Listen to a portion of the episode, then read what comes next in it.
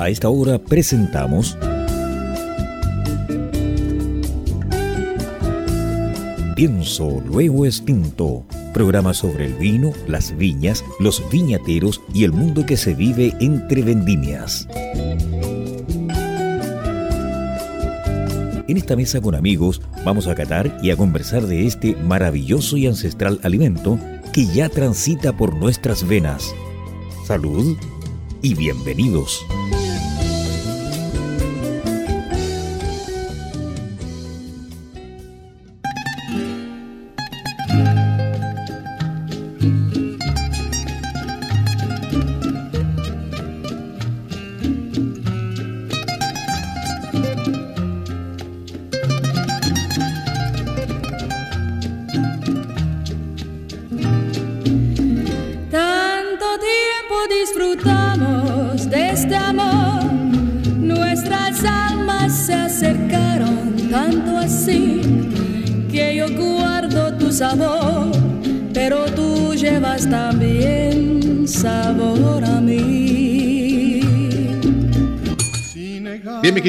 Queridos oyentes, un placer, un gusto, un...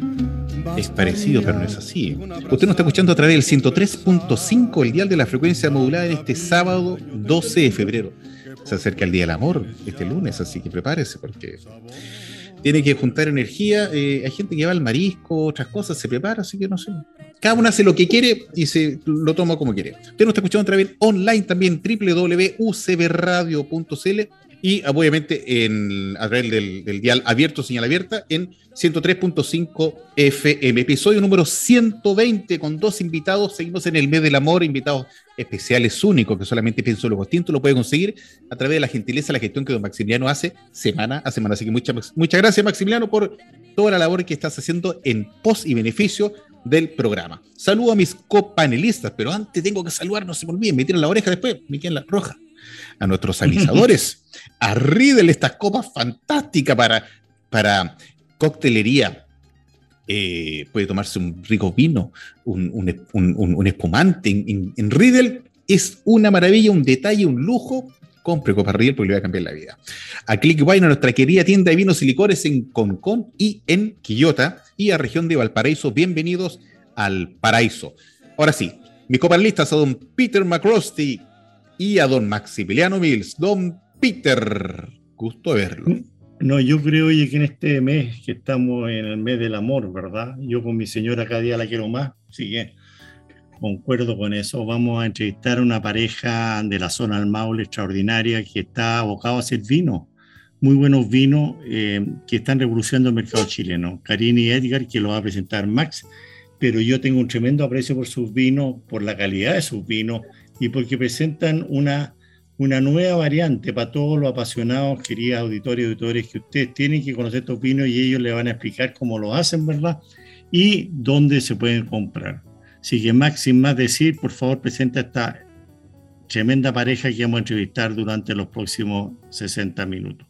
Muy buenísimas tardes a nuestros estimados enófilo oyentes que nos siguen sábado a sábado y ahora en especial en este mes de los enamorados, ya segundo sábado de febrero. Y tenemos de invitados a otra pareja, actual matrimonio, que se, se, se conectaron y se involucraron a través del vino y del amor. Yo, si bien los conozco hace bastante tiempo, de esa recordada tienda y que todos extrañamos, la, la tienda, la, la cava del, pescador en Viña del Mar, que nos conocimos ahí de haber sido en abril, mayo del 2017, tienda que, que extrañamos y que ojalá regrese, pero yo no conozco su historia de amor y yo, y yo colecciono historias de amor, así que esperamos conocerla durante el programa. Además, hacen unos vinos deliciosos en la zona del Maule, por allá, Maule Sur y Tata Aquí yo ya descorché su tinto que nos enviaron, que de ahí hablaremos, pero feliz de verlos nuevamente después de tanto tiempo, aunque sea por Zoom, pero igual vale. Bienvenidos, viva el romance a, esta, a este programa, a Karim Morenhauer y a Edgar Carter. Muchas gracias. hola, muchas gracias. Hola, hola. Hola, hola. Hola, hola. Max, eh, hola Carlos, Peter, gracias por invitarnos. Un gustazo, un gustazo, un honor estar acá. Así que Karin y Edgar, bienvenidos a nuestro Espíritu Fausto, programa Pienso lo Distinto, que semana a semana lo sorprende, lo, emociona y estamos bien. Oye, solamente antes de empezar con usted, Maximiliano, ¿qué estás tomando, por favor? bueno, aquí estoy inaugurando este, este, este primer prototipo del futuro tazón de Pienso Luego Extinto con nuestro logotipo oficial y estoy tomando té. Un ah. té. ¿Y cuál té estás tomando, pobre?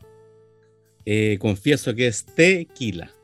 ah, por Dios, no seas así. Maximiliano, bueno, esas son las notas de Maximiliano. Él está ahora, porque usted lo, puede ver después en YouTube, mi estimado no está el prototipo de nuestra taza que va a estar disponible en nuestra página web eh, en, nuestro sitio para que lo pueda comprar, adquirir más adelante y después le contaremos otro producto que también se ve a la vista. Pero eso es secundario. Vamos directamente con nuestros invitados porque para eso los invitamos, para eso los llamamos y para eso están acá. Por favor, cuéntanos, mi querida eh, Karim y estimado Edgar, ¿Cómo, cómo llegaron al mundo del vino? ¿Qué es, su vida de pareja? Perdón, disculpa, eh, como en, relación al vino, si no me quiero meter más allá. En, eh, ¿Cómo se conocieron el mundo del vino? Eh, ¿Dónde estudiaron? Porque esto no es corintellado.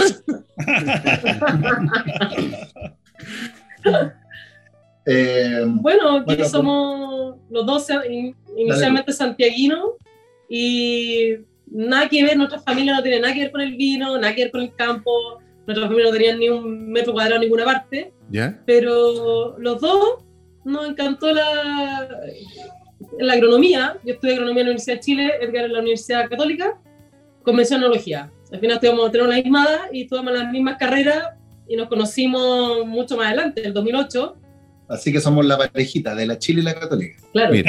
Así que nos conocimos en una fiesta ahí en Colchagua por, por un amigo en común y que nos presentó y ahí Ya llevamos 10 años de casados ya. Qué bonito. Sí, pues ya, ya estábamos ejerciendo. Ya habíamos salido a la universidad, yo entré a la universidad en el 95, eh, salí el 2000, eh, y esto ocurrió como el 2008. 2008 nos conocimos. 2008, yo estaba trabajando en Seña en esa época. Ah, ya. Ah, qué buena experiencia, muy bien. Sí, pues yo estaba más, más solo con un dedo en Aconcagua porque eh, hay pocas viñas eh, las viñas que hay estamos como bien transeadas, entonces de pronto me invitaron Claro, así como que iba en Cajonalba y entonces había que pegarse el grito con el eco, nos comunicábamos los enólogos. en cambio, en Colchagua era otra cosa, güey. En Colchagua estaba todo pasando. Más o menos. Y me invitó un amigo a, a, un, a, su casa, un carrete que tenía en Palmilla, era la mitad de la Andina, ¿no? Era abril, era Andina. Sí. No sé, era la época que podía ir a trabajar 16 horas y, y, además ir a carretear y después levantarse a las 6 y media igual. Ya. Era como, teníamos cuántos, 20, 20, el 2008 teníamos 30, 31. 31, 31. sí, 31 empezamos a pelear. Igual todavía tenemos alta energía, pero es que en esa época era, era impresionante. Una manejada como de 3 horas a Colchagua cuando la, todo, cuando, todavía hay energía. Cuando la ruta 5, la ruta 5 era manejable, ahora la cuestión sería 5 horas. Es pero impresionante. Está malo, malo, malo. Pero bueno. Y ahí nos, eh, este amigo me llama, me llama como cuando yo iba como por ahí por Pelequén, donde está Morandés, como a esa altura. Y dice, Oye, ¿dónde, dónde venís? La iglesia de cobre. Estoy claro. Hmm. Eh, que se cayó esa cúpula, de ahí quedó de cobre. El 2010. Claro, con el terremoto del 2010. Y me pregunto yo dónde vení, me encontré raro la pregunta, siempre, se pone como más relajado. Y me dice, eh, le digo como por aquí por Pelequén, eh, ya, te falta poco. Eh, apúrate porque creo que acá hay una niña que te hago. Ah, así directo. así nomás. ¿Y, ¿Y quién es ese hombre para conocerlo? y eso nunca me lo había dicho, entonces porque era un, no sé, pues, casi siempre la fiesta más para la chocota, porque de repente se pone serio y me hace ese comentario. y tuvo buen ojo, tuvo buen ojo porque efectivamente llegué a la fiesta, la conocí y yo me enamoré, eh, como en general me pasa, que soy de idea fija. Pero a mí me, me, me costó muchos meses conquistar. Pero eso fue para un lado porque yo no lo pesqué. No, no, no. Ley del hielo. No, que no me, no me Existía, no existía. No, no No, tenía barba. Pasaron meses y este amigo nos seguía juntando, seguía invitándola a no sé qué. Y ahí Ah, Cupido, Cupido.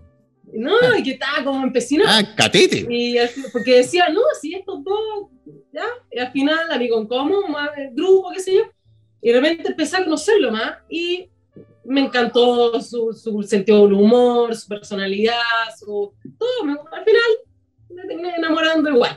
así, Sí, que, Ahora no me la puedo sacar encima. así que pololeamos tres años y nos casamos el 2012 y el proyecto lo empezamos el 2014. Qué, Ya salva, casado qué- lindo, oye. Sí, y ahí fue el proyecto sin hijos todavía cuando lo empezamos, por supuesto, y en 2014 hicimos el primer vino, que fue el Petit Verdot Los Despachos, y ahí no me acuerdo. Ah, los despachos, sí me acuerdo ahora. Los Despachos fue el primer vino que hicimos en 2014. O sea, Sí, y de ahí incluso, para adelante ya, y ahora tenemos como ocho vinos ya. o sea, incluso creo que yo conocí la cepa gracias a su vino. Lo, lo- Ah, mira, qué despachos. bueno. Es que no es muy común, pues, no es muy común, así Sí, que... sí, yo creo que sí. Bien, entonces ya sabemos cómo se conocieron, bonita historia, un, amigo ahí se la hizo de Cupido insistentemente, insistentemente hasta que logró unir estas dos almas gemelas que, en el mundo del vino y, obviamente con interés en común se van formando y avanzando y, ahora- tiene una preciosa familia. Oye, recién nos estaba contando que en el 2014 comenzaron el proyecto y en la actualidad mantienen ocho vinos que están produciendo. Cuéntanos un poquito en términos genéricos, porque para el segundo segmento vamos a avanzar un poco más, más a fondo. ¿Dónde están ubicados? Eh, eh, ¿Cuántas hectáreas tienen? ¿Qué tipo de, de, de- de cepa están produciendo ya? Y mm, esos datos técnicos para, para orientar un poco hacia qué aspectos están, obviamente en términos genéricos, de, cuántas producciones tienen al año. Sí, es bueno darle un poquito de contexto. Partimos, como decía Karim, el 2014 haciendo un vino que fueron importantes para los que están escuchando, como eh, dimensionar cómo uno parte un proyecto. Eh, a todo esto estaba con pega en ese momento, y en la pega se sabía, porque hay enólogos que también lo mantienen como medio tras bambalinas. ¿no? Aquí yo veí, avisé, me dieron el vamos, me dijeron que ningún problema. Yo, yo en ese momento estaba de, de enólogo jefe en Oveja Negra. Y, y partimos haciendo 2.000 botellas, muy poquito en el garage de nuestra casa. En la casa. sí. Ay, qué Sí, digamos, buena. en-. Vivíamos en Sí. Romeral, Romeral que hace Curicó, y era uva cauquén, entonces me, medio lejos, pero hice, un radier, un radier de 10, 5 por 4, no sé, eran 20 metros cuadrados, Literalmente garage. No sé.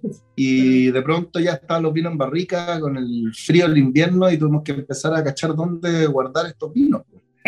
No podíamos, no podíamos seguir ahí, si íbamos a crecer tampoco cabíamos, si, si crecíamos ya no cabíamos. Y una amiga del, del colegio de, de la Carín eh, nos visitó en la casa, se dio cuenta que habíamos partido, que teníamos las barricas ahí, eran seis barricas, y nos dice, oye, ¿sabéis que en la casa de mi mamá, que vivía en San Clemente, eh, tienen unas bodegas botadas? Eh, ¿Por qué no las van a Ah, ver? sí, me acuerdo la historia ahora. Y ahí llegamos, estaba efectivamente botada, pero tenía un montón de virtudes, porque para ese momento teníamos seis barricas, eran 100 metros cuadrados, que Era perfecto en ese que era momento para perfecto. Era, la, la bodega era de adobe, tenía unos muros de 90 Sí. centímetros, eh, eh, Antigua, doble, preciosa. estaba orientada hacia el sur, entonces era fría. Y ya, pues vamos, y le vimos el potencial, le hicimos una buena puerta porque tenía una puerta de palitos, ¿cachai? Entonces en el verano entraba el calor, en el invierno entraba el frío. Le hicimos, la hermetizamos un poco, luz, agua, Radier, Le la hicimos radier. la pusimos bonita. la pusimos bonita y nos fuimos para allá. Y ahí estuvimos hasta diciembre pasado. Ah, ya, harto Sí, tiempo. tuvimos seis años ahí. hasta hace un, un mes y medio y ahora estamos con bodega nueva, nos, nos cambiamos en diciembre, enero, En enero. tuvimos una- un mes de locos de mudanza, ahora ya no son seis barricas, son como 70 cubas de concreto y uno va Oh, juntando felicitaciones, cosas, felicitaciones. No, empezamos a crecer y, o sea, Ya no la cabíamos. razón por la que nos cambiamos porque ya, ya no cabíamos, obviamente, y, y nos cambiamos una bodega, nuestra nueva bodega ahora, que, o sea, no es nueva, es como también una bodega antigua, pero queda en Maule, en la localidad de Maule, como al sur de Talca. O sea, nos lo- cambiamos como sí. a la misma distancia, pero para el sur de Talca. para los auditores. región Sí. del Maule tiene un pueblo llamado Maule. También. Sí, sí. Ahí estamos. Qué Estamos a tres minutos de la ruta 5, es una casona antigua que tiene una bodega, ahora ya no son 100 metros cuadrados, son 400 metros, en un puro lugar está todo y vamos a trabajar más cómodo, queda más cerca la uva. Qué bonito. Nosotros hacemos todo, pues, entonces nos queda cómodo, porque nosotros hacemos desde eh, Zoom con ustedes, por ejemplo, hasta el flete. Yo, yo muevo toda la uva con mi carro, con la camioneta, entonces ahora voy a viajar como una hora 40, como una hora y media, una hora 45 minutos menos por viaje de uva. Entonces nos queda mucho mejor, es más grande, más cómodo. Así que contentos con el- la nueva etapa. Yo estaba haciendo la primera vendimia en la bodega nueva, pues estaba vendimia 2022, así que por lo menos vamos a estar, Y esa es el la, tema del espacio se Claro. solucionó un poco porque vamos a estar un poco más... más y esa es la historia corta, porque partimos el 14, como les decía, en el garage, con 2.000 botellas, 6 barricas. Cada barrica son 300 botellas, entonces 6 por, 6 por 3, 18, son 1.800 botellas, 6 barricas. Sí, claro, claro. Entonces, la bodega, la, la bodega en la actualidad está en el Maule y el terruño está en Cauquenes, ¿cierto? Sí, el, el proyecto está enfocado en el secano interior de Maule y Tata. Ese es el concepto, y son vinos del lugar, son vinos de terroir, los vinos toman el nombre del lugar. Eh, siempre mencionamos a los viticultores eh, y un poco lo que me preguntaba, y si teníamos cuántas hectáreas. Nosotros no tenemos todavía viñedo, decidimos ser bodega primero, Mm. somos primera generación, no Ok. heredamos nada, no, no tenemos ni media hectárea. Nada. Entonces decidimos, decidimos armar la bodega primero, que los vinos nos quedaran bien, estar encima de los viñedos, trabajar en conjunto, sugerirle cosas a los productores, irlos cambiando hacia los manejos que nosotros queremos. Eh, pero financieramente era muy pesado asumir las dos cosas, viticultura y, y bodega. Entonces, Ya, quisimos echar a andar la, nuestra marca, Carter Mollenhauer, con nuestros vinos, con un concepto de, de terroir y a escala humana. Y luego la segunda etapa es, eh, Actualmente... que es la que estamos persiguiendo, con más solvencia económica, ir y empezar a comprar alguna de las parcelas. No, el sueño es tener obviamente algún viñedo, pero en este momento le compramos a los, pro- a los mismos productores todos los años. O sea, Vale. Salud. y sí, Salud. salud. Karim, eh, y cuando Edgar estaba de enólogo en la viña Oveja Negra, ¿tú estabas en otra viña? No, en ese momento yo estaba, estábamos en Curicó, así que yo estaba trabajando en un distribuidor. Sí, un Ah, ya. distribuidor de vino y cerveza y licores. Ah, ya, Sí. perfecto. Sí, después, claro, renuncié a eso, Edgar también, en el 2016. Y empezó, Edgar salió de, su, de esa pega y empezamos así como ya las cuatro patas 100% Claro. en nuestro proyecto. O sea, eh, con pega estuvimos desde el 14 hasta el 16 y ahí del 16 para adelante ha sido 100% esto. Claro, entonces como en términos financieros, los, ca- la- 2014 vendíme a 14, 15, 16 con pega, que ayuda, para Ayudó la mucho. uva y todo. Mm. Y del 16 hasta ahora, con las cuatro patas en la calle, y mm, Cuatro patas en la uva. 2016, 17 quemando todos los ahorros. Yo ve- vendí un departamento que me había comprado cuando estaba en Errázuriz eh, y no- nos, dejó, nos dejó algo plata. Así apostando. Vendieron no, todo. esta cuestión Completo. tiene que dar. Así que pasando, Aportamos así 100%. pasando el túnel sí, los primeros años. Y de ya el 2018 nos salió el primer importador importante en Inglaterra, Ah, al qué cuarto año. Y Sí. eso como que nos, nos dejó en números azules al tiro, al cuarto dio un año. respiro. Qué bueno. Qué y de ahí bueno. para adelante estamos viviendo el vino. ¿Pero ¿no? cuántas botellas hacemos? No hay más ¿Cuántas subvención. el- Hoy día estamos vendiendo, porque uno puede hacer las que quiera, pero la cosa es cuánto uno vende. Nosotros estamos vendiendo como 15.000 botellas. Estamos en- Qué Entonces estamos, hacemos 20.000, siempre hacemos un poco más porque por los potenciales nuevos clientes que puedan salir. Pero ese es nuestro. Y ese primer embarque a, a Inglaterra, ¿cuánto fue lo? el- ese- yo, creo, yo creo que usted puede ser un soñado que está produciendo, eh, embotellando, eso, y, y te llega un llamado, alguien supo de la existencia tuya, que un extranjero dice, por Mm. favor, mándeme vino porque necesito, no tengo como el, el ese de CTC, le siento, ¿cómo están? No, y vinieron para acá. Vinieron para acá a la No, casa. sí, ya. Sí, pues no, la, la verdad es que hemos hecho esfuerzos comerciales de buscar importadores, pero todo lo que nos ha resultado ha sido al revés, gente que llega a nosotros. Ya, ah, ya. Y O que nos ellos- recomendaron, o que le alguien nos recomendó. La Jancy nos Robinson. Sí. Fue, recomendó como a varios productores. Ese, ese como el, el que toma la decisión de compra vino a Chile, visitó a 20, decidió, se decidió por tres o cuatro, no me acuerdo cuántos. Entre ellos nosotros, estuvo acá en la casa, comiendo acá, con las guaguas colgando. y- No, yo recién me estrenó las guaguas, así que era guaguatero el gallo, así que feliz con la guagua, no sé qué. Y ahí le encantaron los vinos y a la par de semanas dijo ya, pedido. Y ese pedido fue como un contenedor, así fue, fue Ah, importante. eso- esa la fue cele- importante. Esa la celebramos con Sí, no. Y, han pedido, gracias a Dios, todos los años. Así que, mucha, feliz, feliz. Y también salió a los Estados Bravo, Unidos. bravo. Y siempre buscando, por nuevo, porque hay que seguir creciendo y seguir viviendo. diversificando también. Yo, Claro, yo- yo está quer- siempre. Mm, perdón. yo- yo- yo quería compartir con ustedes porque yo trabajé mucho tiempo en California, casi 12 años. Y, y en ese tiempo, eh, en la empresa donde yo trabajaba, estaba Steve Jobs, Steve Jobs de Apple. Y, y él también empezó en un garaje. Toda esta gente empieza en garaje. Y él empieza, y le dice, él, yo trabajaba en Hewlett Packard en California, en Palo Alto. Y le dice a la gente de Hewlett, que en ese tiempo estaba Hewlett y, y Packard, eh, eran los dueños, una empresa muy buena. Y le dice, oye, mira, está esta idea de un computador personal. Y Hewlett Packard dice, bueno, mira, a mí no solo me interesa mucho el computador personal, anda a hacerlo todo tu garaje, y si si está bien, está bien. Y un poco como le hicieron a usted, y él se instaló con su garaje, compraba todos los insumos, qué sé yo. Y yo refleja un gran cambio en Chile, que se está eh, observando con personas, usted y yo, Chile está cambiando notablemente a un esquema de, de grandes enólogos que son chicos de nicho, y que tiene un tremendo mercado afuera. Yo creo que el mercado de usted es infinito. Para mí, los vinos chilenos están cambiando de Santa Rita, Conchitoro, Santa Carolina, San Pedro. Son vinos buenos, pero en precios medianos. Pero hay gente que gusta cosas como tiene usted, el Semillones, que este es maravilloso, el Cinzó, que es maravilloso. Entonces yo lo felicito, lo felicito por el riego, porque a- a- así Gracias. empieza uno y empieza uno ensuciándose las manos. El chileno, yo creo que una nueva generación de chilenos que se ensucia las manos, que sabe que va a ayudar a estos pequeños productores y que le da precios razonables por la uva, porque las uvas son buenas, ¿verdad? Ese millón que compra. ese- Entonces es un círculo virtuoso que está, yo diría, complementando el círculo que ha tenido Chile hasta ahora de las grandes viñedos que compiten en el mercado masivo. Usted en un mercado de nicho con productos muy buenos y etiquetas preciosas, me gusta. Muy natural, muy, muy bonita la etiqueta. Sí. Bueno. Así que felicitaciones y, aplauso porque yo vi esa experiencia en la electrónica, no en los vinos.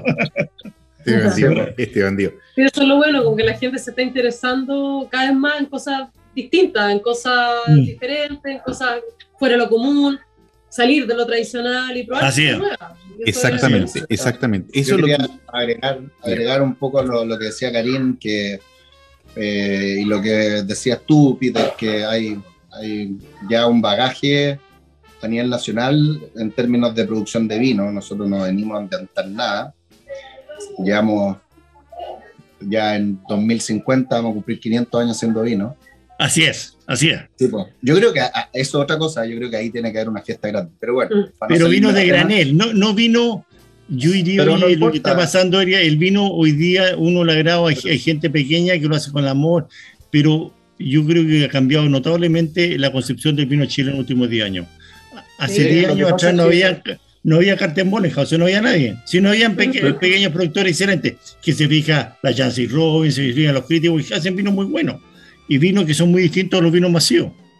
Sí, lo, que quería, lo que quería un poco recalcar es que llevamos 470 años haciendo vino, eh, sea granel, sea pipeño, sea a nivel familiar, sea, porque hablemos de, no sé, ya estamos hablando de 1500, en los años 1600 no existían las distribuidoras, no existían las grandes marcas, las casas gra- productoras grandes en torno a Maipo son de fines de 1800, entonces los primeros 300 años de vino fue una cuestión bien de cultural, o sea, los chilenos tomaban vino, no, no existía el ron, el vodka. Así es, ni Pero- la Coca-Cola, ni la cerveza. Pero creo que ya Chile, Chile demostró al mundo, eh, con todo este crecimiento a partir de los años 80, que hay una gran industria que crece, que se expande, con gente con una mirada comercial y todo, eh, pues puso el vino chileno en el mundo, pero con una consigna de que el, el vino chileno es bueno. Bonito. Eh, pero nosotros más, más allá de decir que los vinos están buenos, creo que pertenecemos a una generación que ya tenemos conciencia del potencial y también conciencia de la nueva etapa en que está Chile. Chile tiene que estrujar su potencial al máximo eh, en términos de, de, hacer cosas especiales, más que seguir, obviamente, ofreciendo vinos buenos, es súper necesario, pero otra cosa es hacer vinos especiales, vinos con carácter, vinos con un sentido de lugar, vinos que no se pueden repetir, que no sean commodity. y esto es súper importante porque si no nos salimos de ahí, vamos a estar entrampados. Porque los vinos commodity son súper reemplazables unos con otros. Es una competencia feroz comercial, es un tema comercial. Pero cuando tú, cuando tú ofreces un lugar como Name, un lugar como los despachos, un lugar como, como Pachagua, un lugar como igual, son todos lugares, están todos mencionados en la etiqueta, tú estás vendiendo un lugar.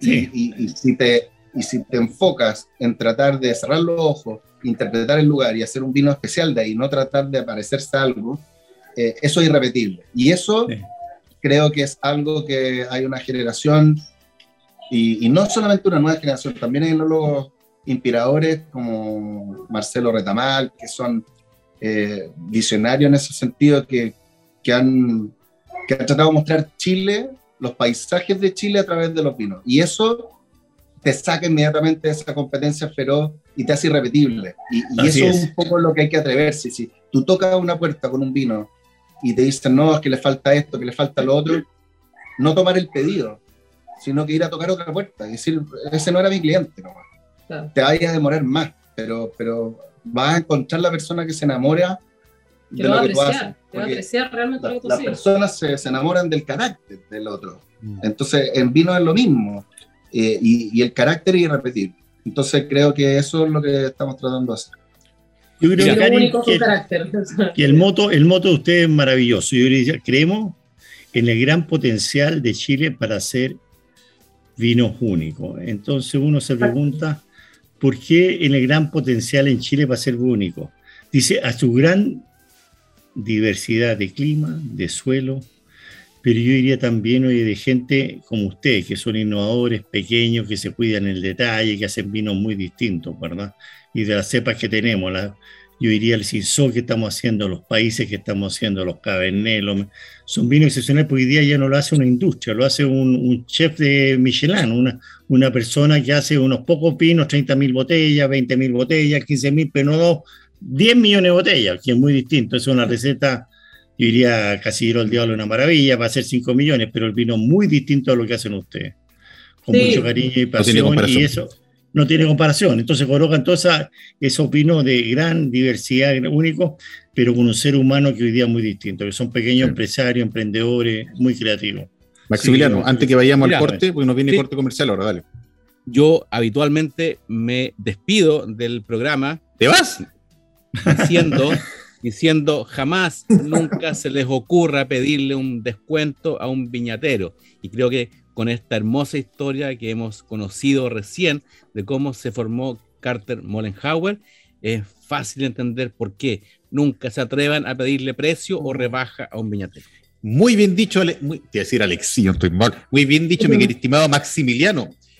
Las palabras, las palabras vertidas son de responsabilidad de cada uno de los exponentes. Ah. usted, mi querido no oyente, nos está escuchando a través del 103.5, el día de la frecuencia modulada y online www.ucbradio.cl. No se olvide que todos estos episodios y capítulos se encuentran alojados en nuestros podcasts en Spotify, Spreaker, Deezer, iTunes, Google Podcast y también en nuestro canal de YouTube en formato 4K. Episodio 120 en la grata compañía de Karim Mollenhauer y don Edgar Carter. Vamos y volvemos, pienso luego tinto, sábado 12 de febrero. No se vaya ni se desconecte. Si un vino tuviera que elegir una copa, esta sería Riedel. ¿Sabías que el vino cambia dependiendo de la copa que lo contiene? Si te consideras un amante del vino, te invitamos a conocer la experiencia de usar las copas Riedel, desarrolladas específicamente para cada cepa. Tomar un vino en una copa Riedel es una vivencia diferente Conócelas. Salud con Riedel. Bienvenidos al paraíso. No, no ese paraíso. Hablamos de Valparaíso Región. Ven a disfrutar el paraíso del sabor y la buena mesa. ¡Sale una baile marina, maestro! El paraíso de la aventura. ¡Y los deportes extremos! El paraíso de la biodiversidad. ¡Y la biodiversión! El paraíso de la amistad y la entretención. El paraíso del arte, la cultura. ¡Y el patrimonio! Te esperamos en Valparaíso Región. Un paraíso por explorar. Descubre más en www.valparaísoregión.org. Este es un mensaje de la Corporación Regional de Turismo por el Gobierno Regional de Valparaíso. Bien, mis estimados oyentes, luego esta pequeñísima pausa de avisaje, con este tono un poco más grave preparando el, el 14 de febrero. Usted nos está escuchando a través del 103.5, el dial de la frecuencia modulada, y también online, www.ucbradio.cl, episodio 120. Somos un programa de radio FM que desde Chile honramos al vino Las Tres Américas desde Canadá hasta la Patagonia, donde hablamos sobre vino, viñedos y vidas. Eso somos Pienso Luego Tinto. Darles el, nuestro saludos a nuestros avisadores, a Riddle, a Click Wine y a Región de Valparaíso. Bienvenidos al paraíso. En este sábado 12 de febrero nos acompaña nuestro querido matrimonio de enólogos, Karin Mollenhauer y don Edgar Carter, los responsables unas cosas que nos han enviado al programa. Nos enviaron dos vinos, un semillón Sí, señor. Un semillón. Usted no, conoce el señor, lo va a conocer hoy día. Todavía pienso lo costinto. Va a ser un semillón que es una cepa blanca, exquisita, rica, sabrosa para ver. Y ahora Don Edgar le va a contar todo. Y también nos mandaron lo que el, mío, en particular que me encanta, es el Sansó, que lo conocí y me enamoré y la vida es así. Oye, Maximiliano, una consulta. Tú eh, que eres uno de los solteros del equipo, ¿qué piensas hacer este próximo lunes 14, Día de los Enamorados. Puta, bueno, hoy día, hoy día, hoy día me tocó lavar. ¿Lavar? encontré, hoy día, claro, hoy día, hoy día me, tocó lavar. Y encontré un calcetín sin pareja, así que con él voy a salir el, 14 de febrero. ¿Qué pasa? Bueno, es el humor de Maximiliano que, lo, que usted ya lo, ya, ya lo escucha, lo entiende y menos mal que usted está en la casa porque yo lo tengo que aguantar sábado sábado en mi casa. Esto Oiga, eh, don... Claro, que ese de los 31 minutos. Mi hijo cuando estaba chico también escuchamos y bailamos todas las canciones con su amiguito en el colegio también. Oye, Edgar, tenemos aquí de, gentileza que tú nos enviaste un semillón. Cuéntanos un poco del semillón. Eh, ya nos contaste en el primer segmento que en definitiva es un vino que ustedes están comprando, adquiriendo en, en la zona de Cauquena. Ya hay una zona en particular que es la eh, ¿cómo se llama en particular? Ah, sí, exactamente, exactamente, exactamente. Así, cuéntanos un poquitito de respecto de este semillón, eh, qué, toque le brindas, qué, característica le quieres dar tú, cómo le quieres identificar, cómo lo asocias con la tierra, todo. Sí. Bueno, de partida explicarle a la, gente que en la semillón lo hablábamos eh, detrás de las cámaras. Que la semillón en algún minuto fue la cepa blanca más plantada de Chile y arremetió el sueño en blanco y otras cepas que eh, obviamente son importantes para abrir, para abrir la paleta de, de, opciones que ofrece Chile, pero es parte de nuestras raíces. Es importante saber qué es lo que es la semillón. La semillón es originaria de cerca de Burdeos eh, en Francia y fue una de las cepas fundacionales de Chile, muy, muy reconocida en su minuto y después por temas comerciales fue mermando y fue arrancándose en desmedro, en desmedro de otras cepas. Y, pero hay zonas, por ejemplo en Itata, que es donde nosotros trabajamos, que trabajamos, eh, nuestro proyecto está enfocado en el secano interior de Maule y Itata, y en Itata hay una zona que se llama Guarilihue, que sí, a, cerca, cerca de poco para que se ubiquen, 40 minutos de comuna de Coelemu. Sí, la por San Rafael, por allá todo eso.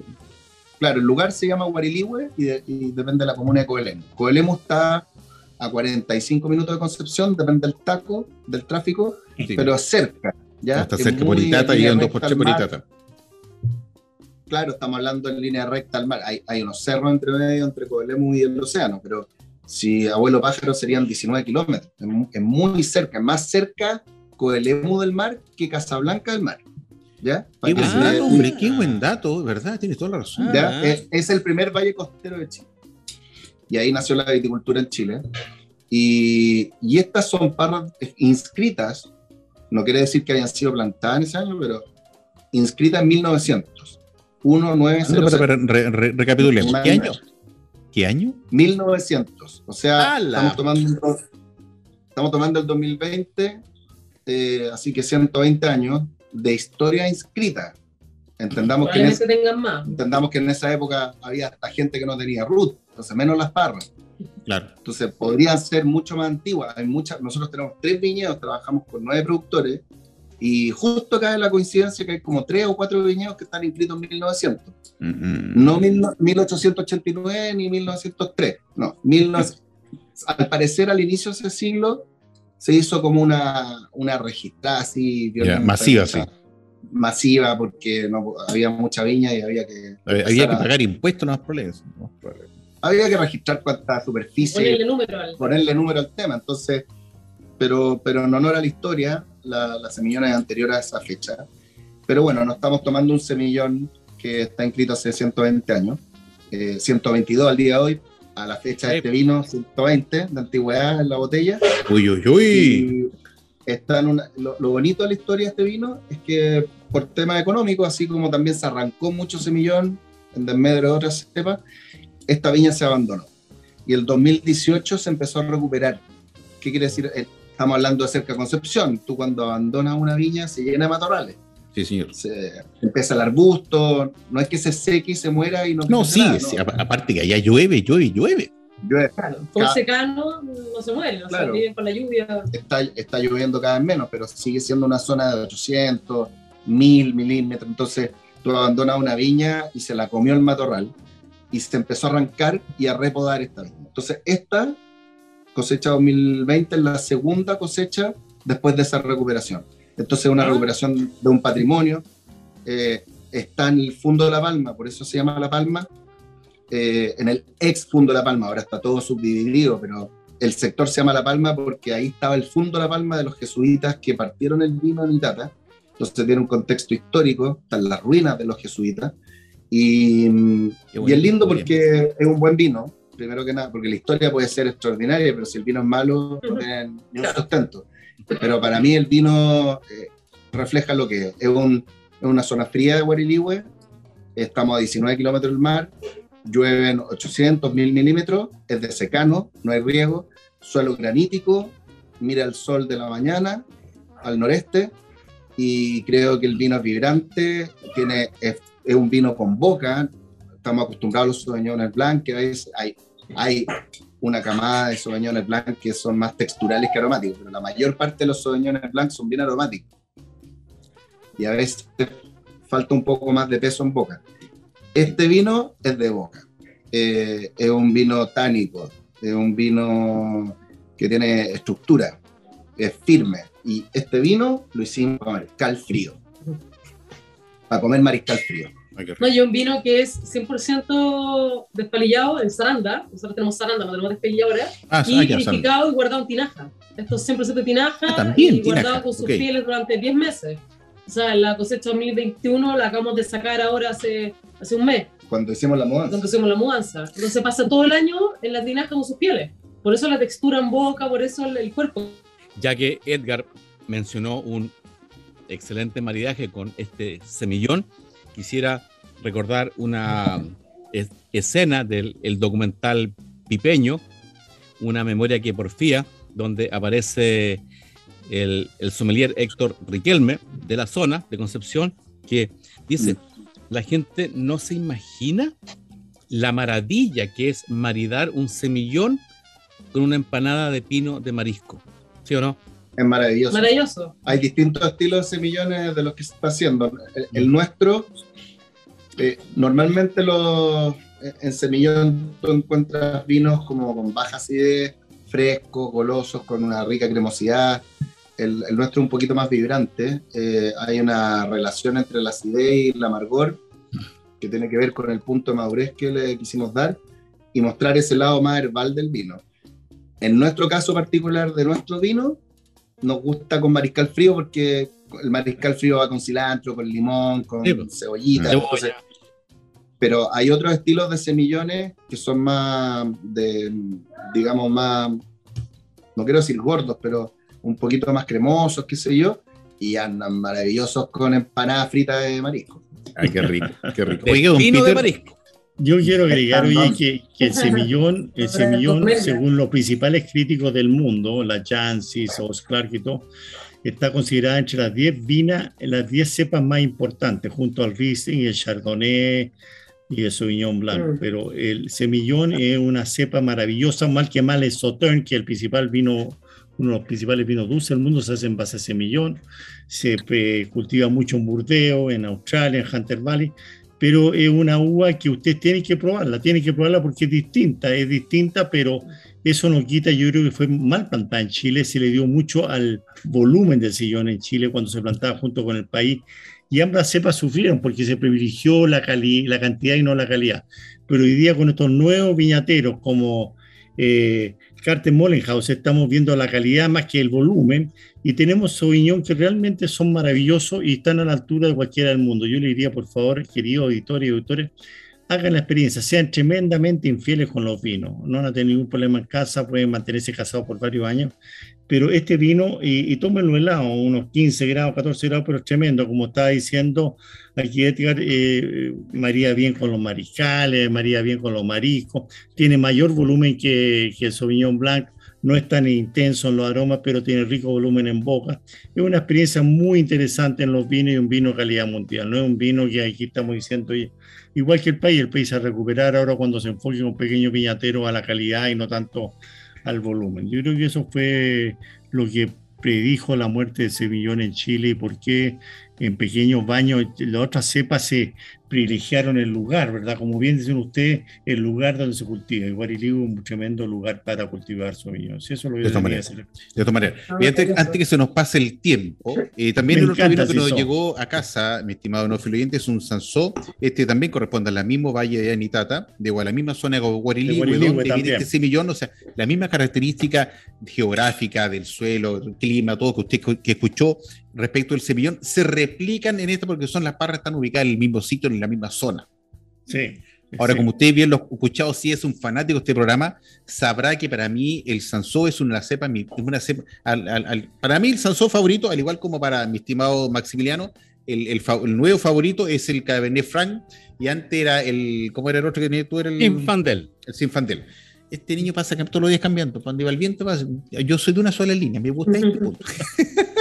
No, yo, yo soy de varias líneas. A mí me gustaría que tú, Cari, nos eh, comenten eh, lo que decía Condorito Semillón. Me parece muy bueno. Eso lo pueden ver en Instagram, ¿verdad? De, Sí, pero cortito porque tenemos que corresponder al- pero cortito, pero comenten lo que es muy bueno. Ese, ese, esos Condoritos, la picardía en los años que el Semillón reinaba en Chile. Sí, pues era, me compré la colección de Condorito y creo que era el, el- el fascículo de la década del 50 o el 60. Entonces, antes de que se arrancara gran parte. El semillón era la Sí. cepa, era el blanco. Era el blanco de Chile. Era el blanco de El Chile. blanco de la mesa chilena, el semillón. El Así mundo era. Sí, pues. Así. Y Tania, sí, por ejemplo, dale, por favor. No, no, no, y con, eh, con Dorito se encuentra un amigo y le, y le dice, hola, ¿cómo estás? Bien, contento, ¿qué te pasó? No, es que me gané 12 millones. 12 millones en los 60 era harta plata. Entonces se van conversando para plata, casa.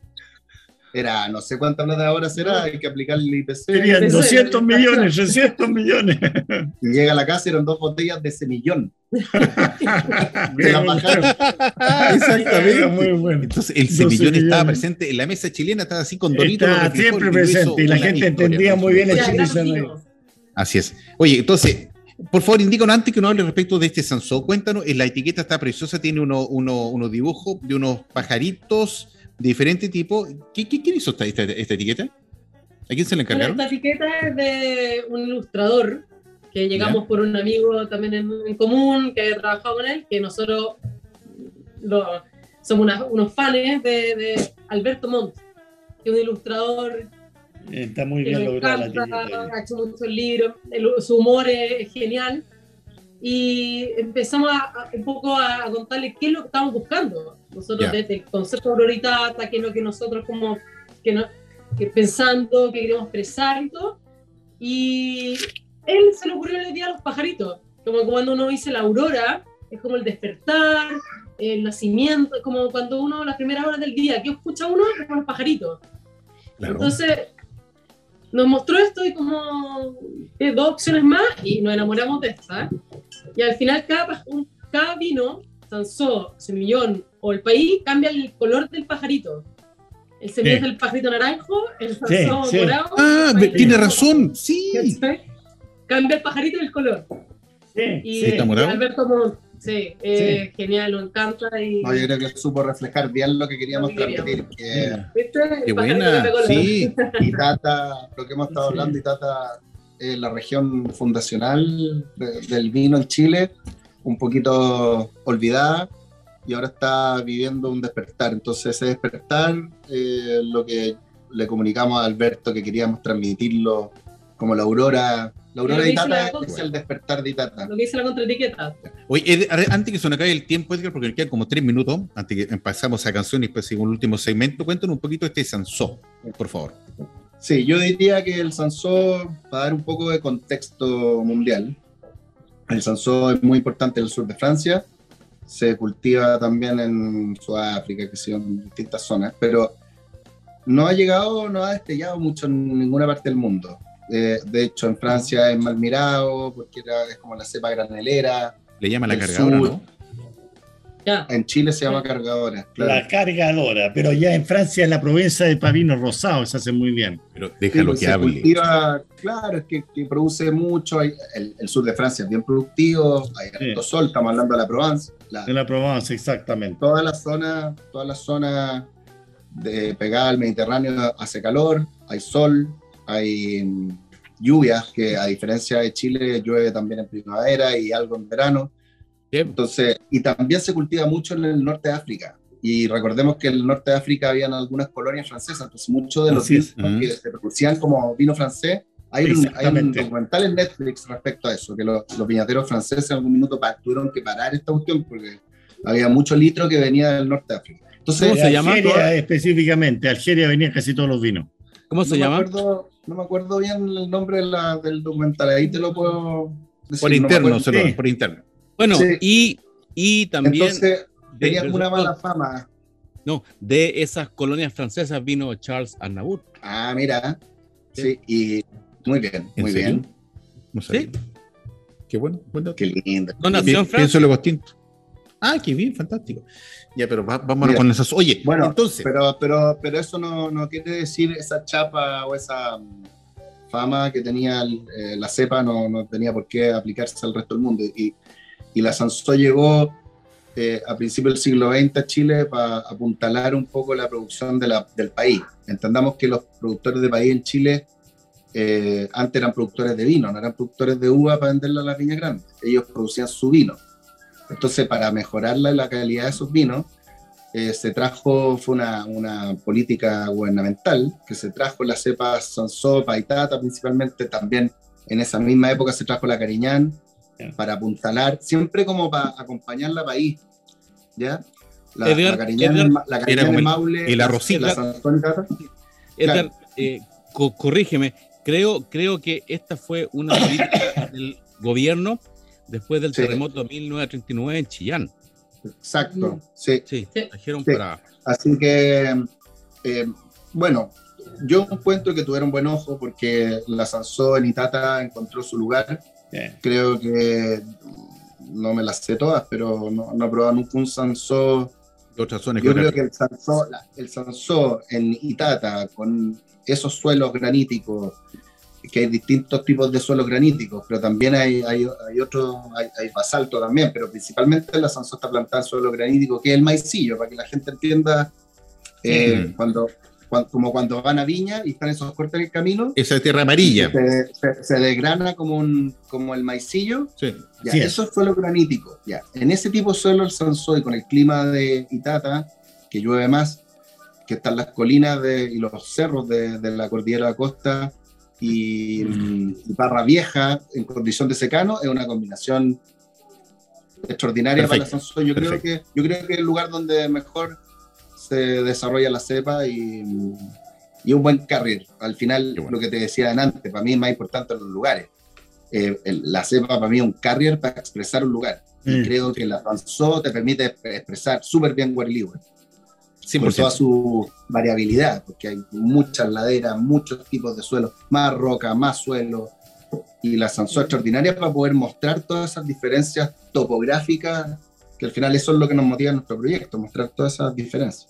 De todas maneras. Oye, corresponde, lamentablemente, la conversación está muy entretenida, pero corresponde porque el tiempo avanza que viene la canción. Así que te- a ti, Karin, ¿tienes alguna canción en mente para que nuestros queridos xenófilos oyentes en casita la puedan disfrutar y oír tranquilitos? Sí, tengo una en la cabeza que me gusta, me encanta, me gusta mucho, que es Anatiyu, y la canción 1977, porque es mi año de nacimiento, ¡Oh! además ¡Ah! ¡Qué juventud, mi hija! Y ahí está tatuado junto con un descorchador. ¡Qué buena! Fantástico. Bien. Qué bien, qué bien. Así que, Es sálico. qué bien, así que Alexiño de Portugal, te mandamos un saludo. Gracias por estar apoyándonos semana a semana. Busca esta canción de Ana Teyú con Tijoux. la canción 1977. Usted nos está escuchando a través del 103.5, el dial de la frecuencia modulada. Vamos y volvemos. Nos- Nos quedan los últimos 6 a 7 minutos de programa y esto se acaba.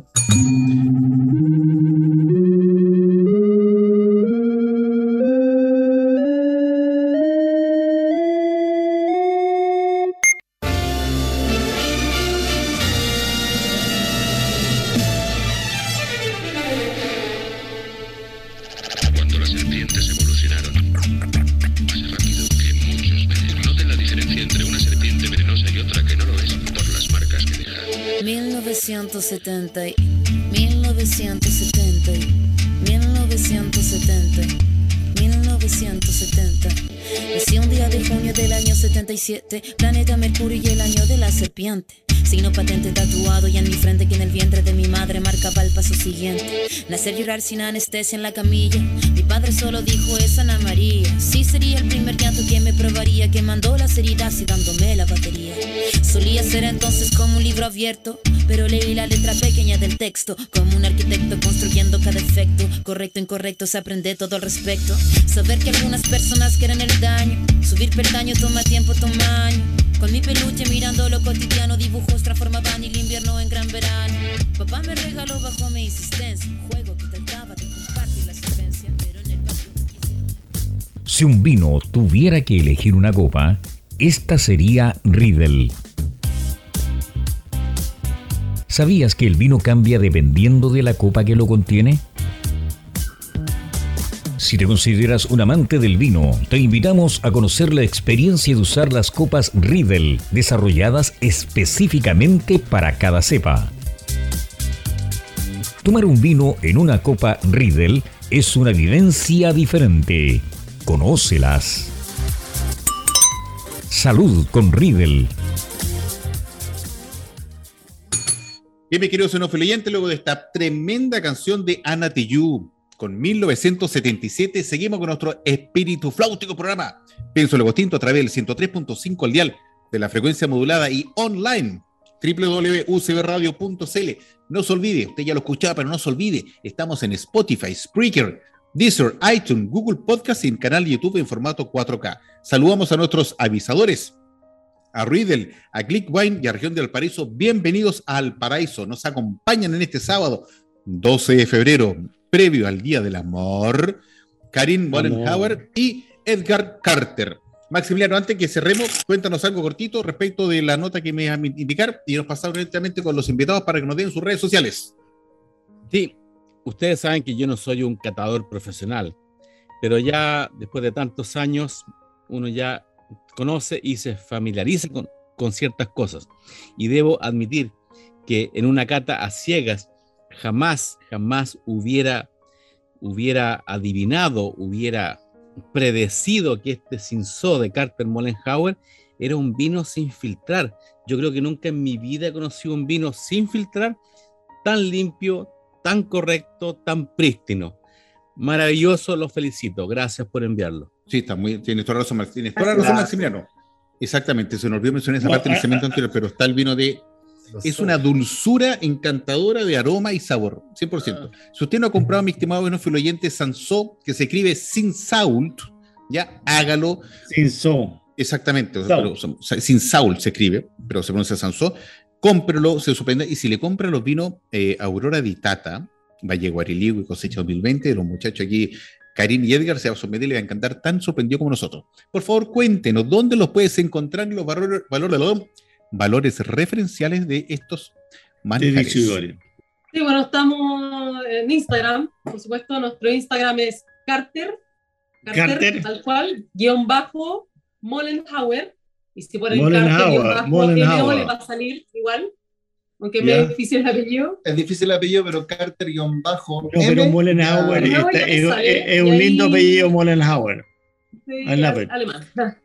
Pero, y ahí, bueno, pueden conocer, ahí tenemos unas fotos de los viñedos, de la bodega, ahí pueden conocer un poco más de nosotros. de todo lo que hacemos. Eh, nosotros enviamos vino a todo Chile, estamos en algunas tiendas en Santiago, estamos en Chillán, en Concepción, en, en Valdivia, eh, ven- vendimos a todo Chile y, y exportando por el momento a algunos países.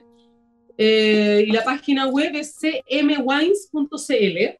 No está muy actualizada, les digo al tiro, no está muy actualizada, pero ahí por lo menos están los mails, el teléfono, si quieren también contactarnos. Pero, y también recibimos gente, ahora que tenemos una bodega un poco más grande, más, más cómoda, como recibir gente en la bodega, la gente que quiere conocernos también puede visitarnos aquí en nuestra bodega de Maule. Vale, y esa visita implica obviamente una degustación, algunos quesitos, algo para ¿Te pones de acompañar. acuerdo? Exacto. Nos ponemos de acuerdo y podemos juntarnos en la bodega. No tenemos Ya, la un gente- tres corderos. La gente- armado, pero si nos escriben previa Ya. coordinación, lo recibimos. a- Fantástico, la gente va con su pase de movilidad Sí. y puede perfectamente acceder allá a, a visitarlos. Sí, ningún problema. Exacto, Me sí. encanta recibir gente, mostrar nuestro, nuestro proyecto, nuestra familia, nuestro proyecto súper familiares, somos Edgar y yo nomás, así que es absolutamente familiar. Ok. Oye, allá en, en- Oye, a, en- a- a- a propósito de lo que estamos hablando, es decir, dónde vendíamos en Chile, importante mencionar que nosotros vendemos la mitad de nuestros bienes en Chile. ¿eh? O sea, de, los- de los 15.000 que ustedes producen, se guardan un poco, pero 15.000 sacan al mercado, 7.000 se quedan en Chile, Sí, 7.000 se van afuera. 7.000. 7.000 Ah, y Chile. no se vende en Chile, que es un buen Entonces, número. para nosotros es importante que el vino eh, se, se conozca y se consuma en su lugar de origen. Como, a- aparte de todo lo técnico que hablamos, para nosotros el vino es algo cultural. Y, y si no existe en su país de origen, pierde un poco de fuerza en ese sentido.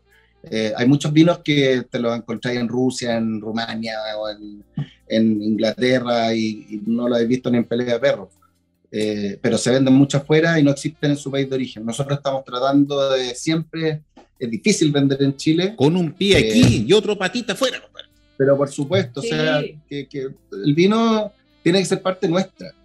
Eh, es un producto cultural para nosotros. Así que hacemos todo ese esfuerzo. Si nos invita a Max a Viña, vamos ahí. Y de donde nos inviten, Sí. vamos. Eh, quisiera re- reforzar esto, este- esta información que entregó Ed- Edgar para que nuestros auditores En los oyentes. mencionen. En Francia, el 85% del vino que se produce se consume en Francia. En Chile, Exacto. el 85% del vino que se produce se exporta. Exactamente. Aumentemos el consumo de nuestro vino. Sí, que más vino. Sí, salud por eso, salud por eso. Oye, por eso. Maximiliano, tú tienes salud, alcemos la copa, pero después, de- de- después nos despedimos. Que, oye, que tú te, te veo con un jockey de Pienso Luego Tinto, eso, eso me encantó, hay que sacarlo, usted lo ve, cómpralo. Se viene, se viene. Se vienen de ahí para todos los precios. Oye, los precios Se referenciales, los precios la ropa. Se viene la ropa, pienso luego ah, extinto. para que- calcetines, calzoncillo, calzoncillo largo, Lic- o sea, li- licencia para tomar. No, lo más importante, Max, son los calzoncillos. El resto, Dígame, porque- 100%. Oye, olvídate del resto. eh, los precios referenciales ya nos quedan dos Para minutos. Nos quedan dos Te minutos. voy a casar mañana. Oye, Max, te casáis mañana con calzoncillos, pienso luego tinto.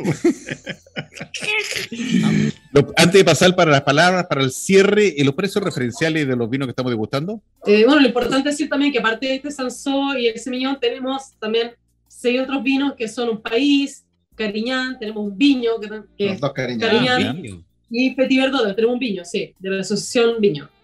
Claro, Y le ha ido súper bien, y el precio fluctúa, depende de la tienda. depende de la tienda, depende del vino. pero los vinos están entre los 14, 15. Ok. Eh, Viño precio- precio de referencia pero- Y viño Excelente precio. caro, Eso es 20. entienda, entienda. Ya, excelente precio, Entiendo. excelente. Bueno, oye, siendo así, los invito, porque nos quedan dos minutos, para las palabras para el cierre. Este episodio ya está llegando a su fin. Lamentablemente la conversación ha sido muy entretenida, lo pasó bien, tomado unos vinos con ustedes dos, este semillón, este Sansón, wow, de maravilla. Así que, palabras para el cierre, empezando por don Peter, don Max y nuestros invitados. Don Peter, por favor. No, eh, yo lo pasé súper, me tomé casi toda esta botella. Sí que ya estoy bien en- Está bien. entonado, entonado.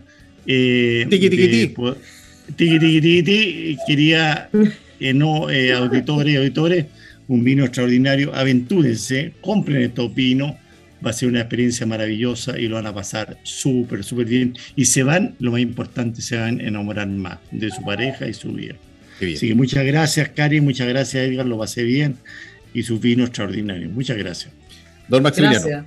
A mí nue- nuevamente con vinos como los de esta encantadora pareja, Karim y Edgar, me ocurre algo casi metafísico. O sea, yo no tomaba vino cuando, cuando tenía 8 años, 12 años, 20 años, 20 25 años, en esos veraneos en, en- en el campo, en Olmué, pero este vino me teletransporta a esos ver- veraneos de campo y es curioso porque no consumía vino, o sea, yo no, yo ahí no tengo un banco de aromas que me conecte con esa época porque no consumía vino, pero por, o sea, dejemos el misterio planteado, pero me transporta a esos veraneos en Olmué, maravillosos, fantásticos, se los agradezco y me despido deseándoles toda la buena aventura del mundo y que crezcan de, set- de set- 70 a 90, 130, 150 barricas,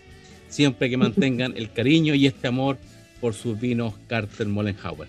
Gracias por Gracias, Max. Gracias, Max, te pasaste. Mis estimados invitados, No, agradecerle a ustedes por esta invitación, lo pasamos muy bien también, contar un poco más de nuestro proyecto, nuestra familia, y también decir a la gente que también que se atreva a probar cosas distintas, salir de lo tradicional, probar variedades distintas que nunca han probado, quizá, y, y atreverse, y, a- y apoyar también obviamente a los pequeños viñateros, y nos van a decepcionar.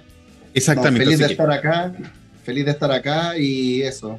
eh, invitar a la gente a que ojalá prueben con un sentido. mm, Yo soy como fanático, siempre me gustó la Histórico. geografía y, y ahora estoy cruzando mi pasión que es el vino con la geografía. Como para mí, un vino, un lugar. Y ojalá a- algún día hagan ese puente porque es un viaje sin retorno. Cuando ya empiezan a tomar vino pensando en un lugar, eh, creo que, que es otra cosa. En eso estamos nosotros.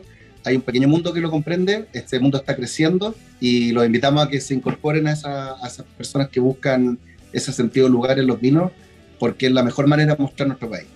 Exactamente, exactamente. Así es. Así es. Así es, mi estimado Enofluyente, ha sido un episodio grandioso, emocionante, con esta pareja que se respira el amor, en el mes del amor. Gracias a Karim y a Edgar por estar presentes. Hacemos nuestras copas, nos veremos la próxima semana con otros tremendos invitados. Cuídense mucho, los quiero a todos y viva ¡Feliz Día el del Amor! el lunes! amor. Bye, Gracias, bye. Carlos. Gracias, Gracias a ustedes. Peter, Max. Hemos presentado Pienso, luego extinto. Programa sobre el vino, las viñas, los viñateros y el mundo que se vive entre vendimias. En esta mesa, con amigos, hemos catado y conversado de este maravilloso y ancestral alimento que ya transita por nuestras venas. Salud y nos escuchamos la próxima semana.